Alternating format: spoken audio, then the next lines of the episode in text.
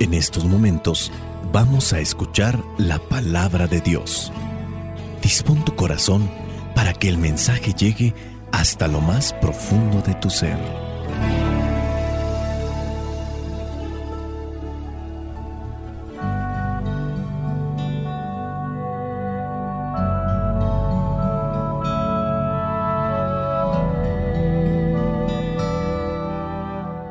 Vamos a tratar de reflexionar lo que son las lecturas de este domingo número 25 del tiempo ordinario. Vamos a reflexionar las tres lecturas. La primera lectura es ciclo B, es el ciclo B, número 25, tiempo ordinario, ciclo B.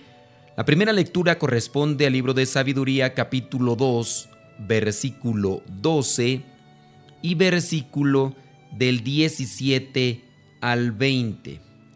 Sabiduría capítulo 2 versículo 12 dice así, pongamos trampas al bueno, pues nos es molesto, se opone a nuestras acciones, nos reprocha que no cumplamos la ley y nos echa en cara que no vivamos según la educación que recibimos. Versículo 17 veamos si es cierto lo que dice y comprobemos en qué va a parar su vida. Si el bueno es realmente hijo de Dios, Dios lo ayudará y lo librará de las manos de sus enemigos. Sometámoslo a insultos y torturas para conocer su paciencia y comprobar su resistencia. Condenémoslo a una muerte deshonrosa, pues según dice, tendrá quien lo defienda. Palabra de Dios, te alabamos Señor. En Facebook o en Twitter o en Instagram se encuentran frases como esta. Si quieres conocer verdaderamente a alguien, acércate cuando tiene problemas. En los problemas, en las dificultades, se nota realmente lo que una persona lleva por dentro. Estos versículos pareciera ser que nos ponen en esa perspectiva. Aquí sin duda es el reflejo de aquellos que quieren poner a prueba al que dice que es bueno. Dice en el versículo 12, pongamos trampas al bueno, pues nos es molesto. Se opone a nuestras acciones. Hay personas que pueden decir cosas buenas, pero que en realidad solamente se dejan llevar por decir, por lo que otros califican como retórica, como en el ambiente político le llaman demagogia. Decimos cosas, pero ¿será que realmente somos lo que decimos? Aquí el bueno trata de exhortar siempre a aquellos que se equivocan a que sean buenos, a que sean pacientes, a que sean amables, a que sean atentos, a que sean generosos, a que sean serviciales. Y aquí en una proyección de estos que son malos, se viene a presentar, vamos a ponerlo a prueba, a ver si es cierto que tiene fe, a ver si es cierto que es paciente, a ver si es cierto que tiene esperanza, a ver si es cierto que cree en Dios. Ahorita porque no tiene problemas, ahorita porque no tiene dificultades, pero en las dificultades, en la tensión, en la presión, se conoce lo que uno lleva adentro. Me he llevado sorpresas y yo creo que también los demás se la han llevado conmigo. Conoces a ciertas personas en el ambiente religioso, en el ambiente de iglesia, que cuando te saludan son realmente un pan de Dios, son mera dulzura. ¿Cómo estás? Bien, bendito sea Dios. Te saluda porque no está la persona en tensión, no tiene presiones de trabajo, no tiene presiones de actividades, apostolados o simplemente porque no se le ha hecho enojar. Aunque no se le haga enojar, pero una persona cuando se le somete a tensión, a presión, en apostolado, trabajo o una cuestión familiar, ahí saca el cobre, como dicen allá en mi rancho. Si nosotros realmente nos llenamos de Dios, nosotros vamos a dar a conocer a Dios en los momentos difíciles, porque ahí es donde se sabe si una persona tiene condición. Una persona puede ir al gimnasio, hace muchas horas ahí en el gimnasio, y quién sabe si realmente esté haciendo ejercicio. Pon a una persona de esas que van al gimnasio, ponla a correr y si te aguanta corriendo, tiene condición. En el caso, nosotros podemos decir que estamos todo el día metidos en la iglesia, pero apenas llega cualquier cuestión de apostolado y trabajo y estamos bufando, estamos renegando, estamos echándole a todos la culpa, no somos pacientes, no somos comprensivos, no somos bondadosos. ¿Y dónde está Dios pues? Pues no que te has dejado llenar por Dios, sácalo aquí con la paciencia sácalo aquí con la comprensión, rezas y rezas el rosario, y eres de los que apenas ante cualquier presión estás echando jijos, con la boca rezas, con la boca maldices. Así, con la misma boca, decía aquella señora, mire padre, hay gente hipócrita en la iglesia. Así aquellas personitas que van a comulgar, dice, con esa misma boquita que comulgan, están echando jijos allá afuera, allá recordándose el 10 de mayo, gente hipócrita. Y realmente no abrimos el corazón para que Dios entre en nuestras vidas. Dejamos hasta aquí este punto. En la preocupación, en la tensión, en la prueba, en la dificultad, se sabe lo que traemos cargando en el costal, lo que traemos en el corazón. Ahí se nota, quieres conocer a alguien, somételo a una prueba y ahí va a sacar lo que lleva dentro. Y eso es la persona, porque hay veces que Andamos, sí, solamente por, por. Somos panes de Dios por fuera. Pero desesperados, arrebatados. Ay, es que es, es, un santo ese hombre, es un santo. Ay, es una santa de Dios. Mm, agarra la estresada, agarra la compresión, agárrala con dificultades y ahí vas a saber si realmente es santa. Bueno, dejamos esa reflexión ahí. La boca habla de lo que el corazón está lleno, dice Lucas capítulo 6 versículo 45, que no es el evangelio del día de hoy, ¿ok? No es el evangelio del día de hoy. Lucas 6 45, el árbol bueno se conoce por sus frutos buenos, el árbol malo por sus frutos malos. Vayamos ahora a la segunda lectura, corresponde a Santiago, Santiago capítulo 3, versículos del 16 al versículo 3 del capítulo 4. Capítulo 3, versículo 16, y de ahí nos vamos hasta el versículo 3 del capítulo 4. Donde hay envidias y rivalidades, hay también desorden y toda clase de maldad. Pero los que tienen la sabiduría que viene de Dios, llevan ante todo una vida pura y además son pacíficos, bondadosos y dóciles. Son también compasivos, imparciales y sinceros y hacen el bien. Y los que procuran la paz siembran en paz para recoger como fruto la justicia. ¿De dónde vienen las guerras y las peleas entre ustedes? Pues de los malos deseos que siempre están luchando en su interior. Ustedes quieren algo y no lo obtienen. Matan, sienten envidia de alguna cosa y como no la pueden conseguir, luchan y se hacen la guerra. No consiguen lo que quieren porque no se lo piden a Dios. Y si se lo piden, no lo reciben porque lo piden mal, pues lo quieren para gastarlo en sus placeres. Palabra de Dios, te alabamos Señor. Si te diste cuenta, las lecturas están conectadas. Hay algo que, que lo vincula y me acordé de aquel cuento dice de un que era un jefe apache. El jefe apache estaba platicando con uno de sus hijos y le decía que en nuestro interior habitan dos lobos, uno malo y uno bueno. En este caso, siempre están luchando. Y pregunta el hijo del jefe Apache, papá, ¿y cuál de los dos lobos gana? Y dijo el jefe Apache, gana el que alimentes más porque se hace más fuerte y vence al otro, el lobo del bien y el lobo del mal. Y fíjate en el versículo 2 de esta segunda lectura. Dice, pues los... Ah, no es cierto, es el versículo 1. Pues de los malos deseos que siempre están luchando en su interior. A ver, dice aquí, el versículo 1. ¿De dónde vienen las guerras y las peleas entre ustedes?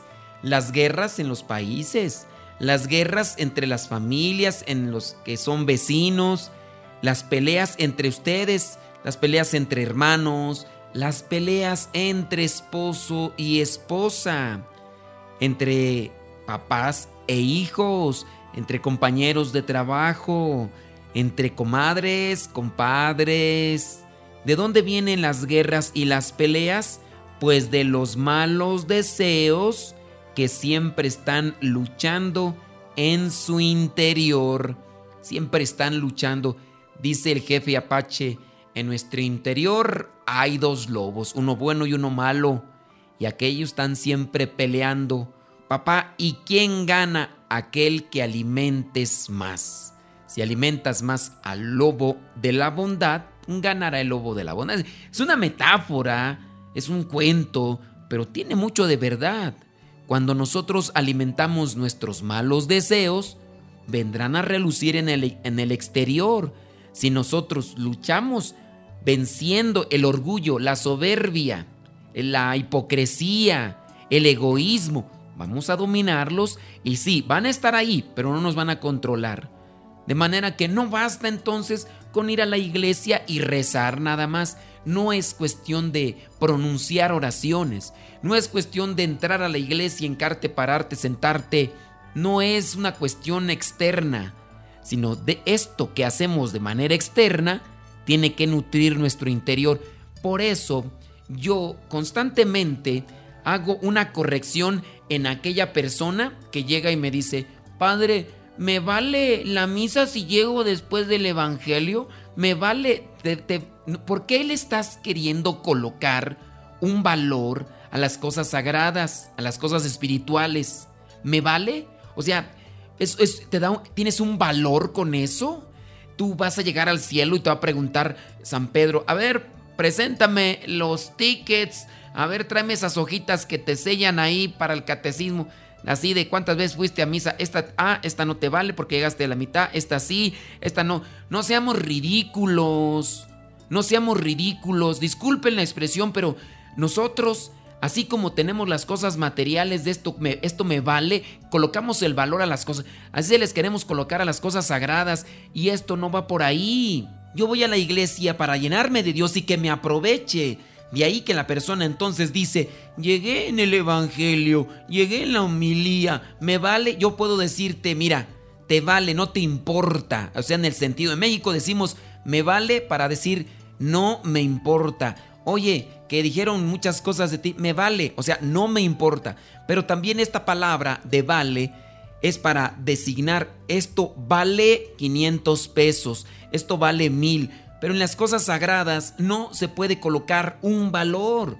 Pero eso sí yo puedo decir, si tú llegas a, la mitad de la misa, si siempre llegas tarde, a ti te vale la misa, te vale, o sea, no te interesa, vas solamente por cumplir para que no te echen en cara pues cada quien. Yo voy a misa, trato de llegar a tiempo, claro, soy el padre, ¿no? Pero trato de llegar a tiempo, trato de aprovechar la misa, que me aproveche, que, que me sirva. ¿Para qué? Para poder dominar aquellos malos deseos que traigo por dentro. ¿Me sirvió el rosario? ¿Me aprovechó el rosario? Claro, pues hay que trabajarlo para que aproveche te aprovechó la misa, que se te note. ¿Qué es eso? ¿Vas saliendo de misa?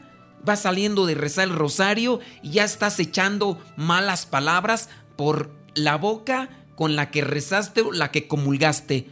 Eso creo yo simplemente no se ajusta a un cristiano.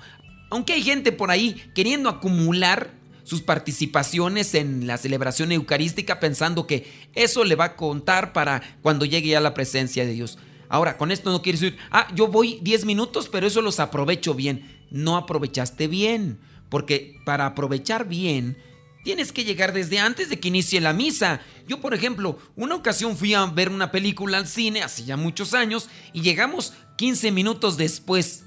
Dijeron, pues ya lo otro, pues ya lo suponemos. No le agarras igual, no sabes con qué inició, no entiendes bien la trama, a lo mejor la puedes suponer, pero no hay como llegar desde antes de que inicie, sentarte ahí donde quieres tú sentarte, disponer tu corazón para aprovechar la misa de igual manera. Yo voy al cine, escojo el lugar, me siento y espero. Incluso veo los adelantos que regularmente ponen antes de iniciar las películas. Y ya incluso uno puede ver, mira, la próxima de esta película se ve que va a estar buena por el, el adelanto que están dando. Entonces hay que aprovechar las cosas espirituales en nuestra vida. Decían los versículos primeros del 16, donde hay envidias y rivalidades, hay también desorden. Donde hay peleas, donde hay guerras Simplemente no se, está, no se está trabajando en el interior, no se está trabajando con Dios. Estamos yendo solamente por puros requisitos, por puro cumplimiento, que no tiene que ver nada ni otro, pero se escucha bonito cuando lo decimos así. Cumplo y miento, decían por ahí parafraseando, ¿no? Pero no tiene absolutamente nada que ver con eso. Pero es una realidad, hacemos las cosas solamente por apariencia, pero donde hay envidias y rivalidades, hay desorden. Llega tarde a misa, casi no hace oración, casi no busca nutrir su vida de espíritu. Pues cómo no, hay un desorden en su vida. Se está alimentando de qué? Se está alimentando de pura porquería que está ahí viendo en el Nefis. En el Nefis, dijo la niña. Puro Nefis. Están viendo Nefis, tienen internet, metiéndose allí a ver cochinada y media, escuchando música agropecuaria, reggaetón, malumas y demás. Entonces, ¿cómo no quieres que tu vida sea un caos? Estás llenando tu vida de porquería y media. Pues por eso, eso hay un desorden, hay un desorden y toda clase de maldad. Pero los que tienen la sabiduría que viene de Dios, esto lo entenderán solamente los que le han pedido sabiduría a Dios. Los que tienen la sabiduría de Dios llevan ante todo una vida pura. Y además son pacíficos, bondadosos y dóciles. Pacíficos. Ellos ante las dificultades... Mira, ¿cómo se sabe si una persona es pacífica? Sométela a conflicto. ¿Cómo sabes si una persona es bondadosa? Sométela a conflicto. Y ahí vas a ver quién es, quién es egoísta, quién es tacaño, quién es orgulloso, quién es soberbio. ¿Cómo quieres saber si una persona es dócil? Comienza a, indicarle que haga varias cosas. Oye, vamos a hacer esto. Ah, no, yo no. E, e, ese no es dócil. Comienzas a corregirle. En cuanto comienzas a corregirle, comienza a ponerte un montón de peros. ¿Es una persona dócil? No. Lo sometiste a atención y te das cuenta que esa persona simplemente no es dócil. Pero si se ha llenado de Dios, si ha escuchado y ha pedido la sabiduría de Dios, será entonces pacífico, bondadoso y dócil. Son también compasivos. ¿Cómo sabes si una persona es compasiva ante la dificultad? ¿Cómo sabes si una persona es imparcial ante la dificultad? ¿Cómo sabes si una persona es sincera? Pues hay que someterla también a prueba y vamos a darnos cuenta si es sincero y hacen el bien mucho que reflexionar sobre esta lectura. Lamentablemente el tiempo eh, está pasando muy rápido y todavía nos queda el Evangelio. Pero ahí está. ¿Qué es lo que le estamos echando dentro? Y eso es lo que se proyecta. Vámonos ahora al Evangelio. El Evangelio de Marcos, capítulo 9, versículos del 30 al 37.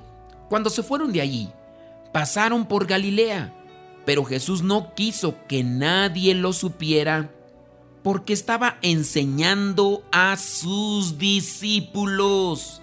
Les decía, el Hijo del Hombre va a ser entregado en manos de los hombres y lo matarán, pero tres días después resucitará. Ellos no entendían lo que les decía y tenían miedo de preguntarle Llegaron a la ciudad de Cafarnaún cuando ya estaban en casa. Jesús les preguntó, ¿qué venían discutiendo ustedes por el camino? Pero se quedaron callados porque en el camino habían discutido quién de ellos era el más importante. Entonces Jesús se sentó, llamó a los doce y les dijo, si alguien quiere ser el primero, deberá ser el último de todos y servirlos a todos. Luego puso a un niño en medio de ellos y tomándolo en brazos les dijo, El que recibe en mi nombre a un niño como este, me recibe a mí. Y el que me recibe a mí, no solamente me recibe a mí, sino también a aquel que me envió. Palabra de Dios, te alabamos Señor. Podemos conectarla, ¿no? ¿Por qué, ¿Por qué los niños son más dóciles? Claro, sí, tienen sus arranquillos. Yo he encontrado también por ahí chiquillos que son bien egoístas, son bien tacañi. Uy, por ahí me acuerdo de uno bien chiquitillo que orgulloso, rencoroso. pero la característica de un niño es que perdona pronto. La característica de un niño es que es amable, que es tierno, que es puro. ¿Y por qué es un niño así? Pues porque todavía no le han echado tanta maldad en su corazón. El problema es cuando va creciendo y dependiendo en las circunstancias en las que crezca, la familia, la escuela, la televisión, el internet, el corazón se va llenando de cochinada y media. Y eso al final de cuentas va saliendo, va. Hasta los apóstoles tienen sus debilidades. Versículo 33. ¿Qué venían discutiendo ustedes por el camino? Se quedaron callados porque en el camino habían discutido quién de ellos era el más importante. Andaban ahí los apóstoles buscando a ver quién era el más importante. Tenían sus defectos, tenían debilidades. Si los apóstoles, o en este caso discípulos, porque fíjense, Jesucristo está enseñándole a sus discípulos. Dice el versículo 30, Jesús no quiso que nadie lo supiera porque estaba enseñando a sus discípulos, los estaba adoctrinando, los estaba preparando. El Hijo del Hombre les dijo ya lo que iba a suceder y demás, y ya más adelante ellos no se quedaron con la enseñanza, tanto así que vienen ellos discutiendo quién será el más importante, tú y yo. No han comprendido. Yo creo que así estamos tú y yo. ¿Cuántos años tenemos acercados a la iglesia y no hemos comprendido muchas cosas? No hemos comprendido que de nuestro corazón debe de brotar la paciencia, la generosidad, la caridad, la amabilidad. Nos equivocamos, nos equivocamos. Y dependiendo el tambache que traigamos, la cantidad de cosas que traigamos en nuestro corazón, así nos vamos a comportar. Dios nos está también adoctrinando con su palabra. La pregunta es, ¿nos quedaremos con esa enseñanza? ¿Buscaremos llenar nuestro corazón de amor, paz, sabiduría, bondad, caridad, alegría, paciencia, comprensión, generosidad? ¿O estaremos llenando nuestro corazón de otras cosas que nos perjudican en la relación con los demás? Ahí se los dejo. Pidámosle al Espíritu Santo que nos ilumine para que realmente podamos distinguir entre las cosas que nos encontramos en el camino, las que debemos de llevar a nuestro corazón, las que debemos de sacar, purificar pensamientos, purificar palabras. La boca habla de lo que el corazón está lleno. Cada quien sabe que trae cargando en el morral. Que el Espíritu Santo nos dé sabiduría para siempre tomar y agarrar lo mejor. La bendición de Dios Todopoderoso, Padre, Hijo y Espíritu Santo, descienda sobre ti y sobre tu familia. Lámpara es tu palabra para mis pasos, luz en mi sendero. Lámpara es tu palabra para mis pasos, luz en mi sendero. Luz, tu palabra es la luz